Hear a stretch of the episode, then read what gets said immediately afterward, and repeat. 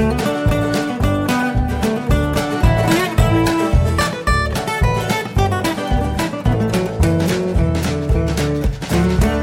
Und herzlich willkommen zu Jörn Schars feinen Podcast Episode 385. Ich bin Jörn Schaar und ihr seid es nicht. Auch heute wieder ein bisschen ungewohntes Sound-Setting, denn ich bin mal wieder nicht in Jörn Schaas feinem Podcast-Studio und muss auf Ersatztechnik zurückgreifen. Das ist ein Trend, der sich gerade so ein bisschen abzuzeichnen scheint. Da erzähle ich gleich aber noch ein bisschen mehr zu. Ich bin auch noch nicht richtig wach. Es ist früh am Morgen und ich hatte aber jetzt dann doch den Drang, äh, die Aufnahme schon mal zu erledigen. Dann habe ich das weg für den Tag, denn es steht noch einiges auf dem Programm. Auch dazu später mehr. Es gab erschreckend wenig Feedback auf die vergangene Episode, auf die 384. Äh, die einzige, die sich inhaltlich dazu geäußert hat, war meine liebe Frau. Die sagte, hihihi, die ist da ein Schnittfehler passiert. Oder wie ich es nenne, ein Schnitzer. Aber das müsst ihr selber rausfinden. So kann man mit einfachen Mitteln die Abrufzahlen einer einzelnen Podcast-Episode steigern. Folgen Sie mir für mehr Podcast-Tipps.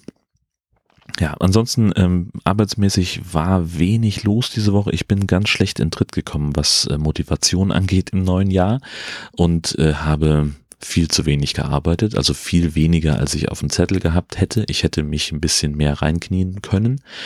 Ist irgendwie nicht passiert und entsprechend habe ich mir gedacht, dann äh, können wir das auch institutionalisieren und ja, das umarmen diese fehlende Motivation. Und äh, da kommen wir dann dazu, warum es äh, heute wieder ein bisschen anders klingt als sonst.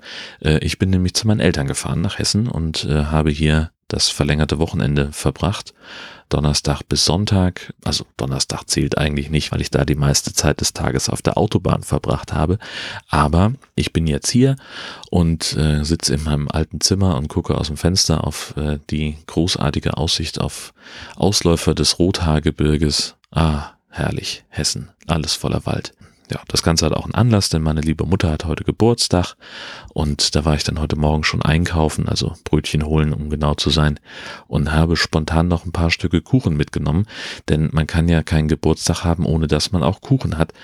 Und äh, das fand ich dann fast ein bisschen niedlich, dass die Bäckereifachverkäuferin äh, mich sehr treuherzig anguckt und sagte, der ist aber nicht von heute der Kuchen, deswegen gibt's den zum halben Preis. Ähm, finde ich ja schön, dass es Leute gibt, die dann auch pflichtschuldig äh, darauf hinweisen, dass äh, der Kuchen eben nicht von heute ist. Äh, das muss die möglicherweise auch aus Verbraucherschutzgründen, aber allein die Annahme, dass ich morgens um halb acht in der, am Sonntag in einer Bäckerei auf dem Dorf einen Kuchen von heute erwarten kann, das finde ich schon ein bisschen skurril. Also würde ich auch in der Stadt nicht, äh, nicht am Sonntagmorgen um die Uhrzeit, sondern vielleicht, wenn es gut läuft am Nachmittag, dass dann frischer Kuchen da ist. Aber selbst das würde ich am Sonntag nicht erwarten. Naja, Gott, aber nett, dass sie darauf hingewiesen hat. So habe ich dann tatsächlich noch ein bisschen Geld gespart. Ist ja fantastisch. Genau, jetzt werden wir gleich, also wenn ich die, ähm, hier wird überall noch geschlafen, das ist alles noch äh, viel zu früh, einstellige Uhrzeiten und das so. Ähm, das heißt, es wird hier gleich Frühstück geben und dann gegen Mittag mache ich mich wieder auf den Weg nach Nordfriesland und äh, bin dann irgendwann spät Nachmittag, frühen Abend wieder in der Casa Schasa, das wird super und dann muss ich eben nicht noch den Podcast aufzeichnen und ihr habt was zu hören. Das war eigentlich der ganze Grund dieser kleinen Aktion hier und ich habe nämlich dabei das Zoom F3. Das ist ein kleines Aufnahmegerät, sehr handlich, von den Abmessungen her ungefähr so meine Handfläche und dann, also ich sag mal, was wird die haben? Sechs Zentimeter, sechs mal sechs. Ich, man könnte wahrscheinlich einfach in die technischen Daten reingucken und die Abmessungen da ablesen, aber das ist ja Quatsch. Also es ist ein Aufnahmegerät, das äh, sehr klein ist, sehr handlich ist mit zwei Eingängen für Mikrofone. Mehr brauche ich in der Praxis meistens gar nicht. Und vor allem ähm, mit einem äh, irgendeinem technischen Schnicki-Schnacki, Klimbim, äh, der dafür sorgt, dass äh, O-Töne nicht mehr übersteuern. Es ist ja, wenn man eine, eine Aufnahme macht und hat den, den Mikrofonpegel zu weit offen, dann verzerrt das so ein bisschen weil man nämlich dann mit dem, mit dem Eingangssignal äh, das Klimbim in der Technik von dem Aufnahmegerät, Kondensatoren, bla, Mikrofonkapsel, Kompressionssachen kaputt macht. Nee, weiß ich nicht, keine Ahnung. Also es ist übersteuert, das verzerrt dann so ein bisschen. Es gibt Leute, die das wirklich gut erklären können. Ich bin nicht, gehöre da nicht dazu. Ähm, und dieses Gerät hat nun einen Spezialklimbim eingebaut, der nämlich einen 32-Bit-Float ermöglicht und damit ist Übersteuern im Prinzip ausgeschlossen.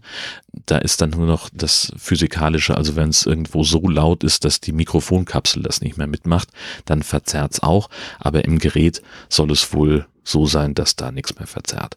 Und das ist eben etwas, was ich jetzt in der Vergangenheit immer mal hatte, dass ich in ähm, etwas herausfordernden Aufnahmesituationen, wenn ich also mit der Tonangel sehr beschäftigt war, meinen Gesprächspartnern zu folgen äh, und das Zoom H6 einfach in der Wetterschutzhülle am Karabinerhaken am Rucksack hing und ich nicht ähm, da ständig drauf geguckt habe dass es dann manchmal so übersteuert hat, da war ich persönlich dann einfach ein bisschen unzufriedener, äh, als ich gerne gewesen wäre.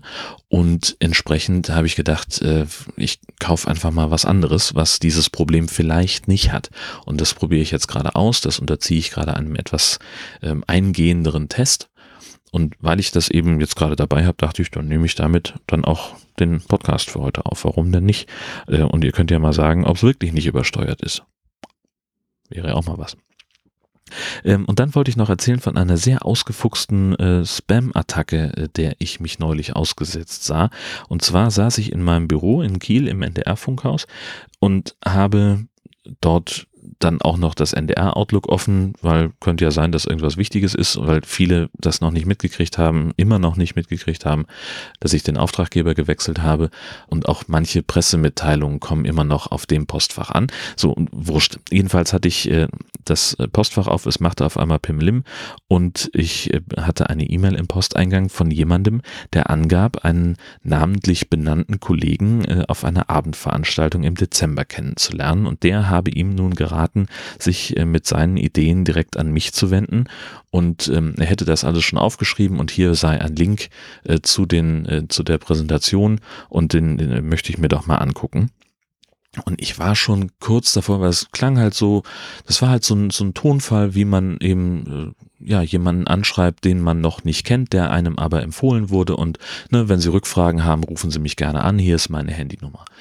Und ich habe im letzten Moment, ich habe schon, ich hatte ehrlich gesagt schon auf den Link geklickt und dann ploppte so ein Fenster auf. Man muss sich beim NDR noch einmal per Passwort authentifizieren, dass man wirklich ins Internet darf.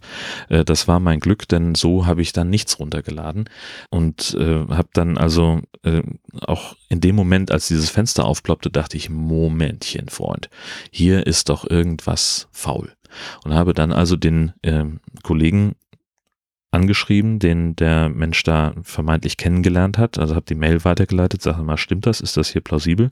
Und gleichzeitig dann diese Firma gegoogelt, in deren Auftrag der vermeintlich geschrieben hat. Und äh, ich habe die Firma nicht gefunden, aber zwei Seiten voll. So schützen sie sich vor Phishing-Attacken.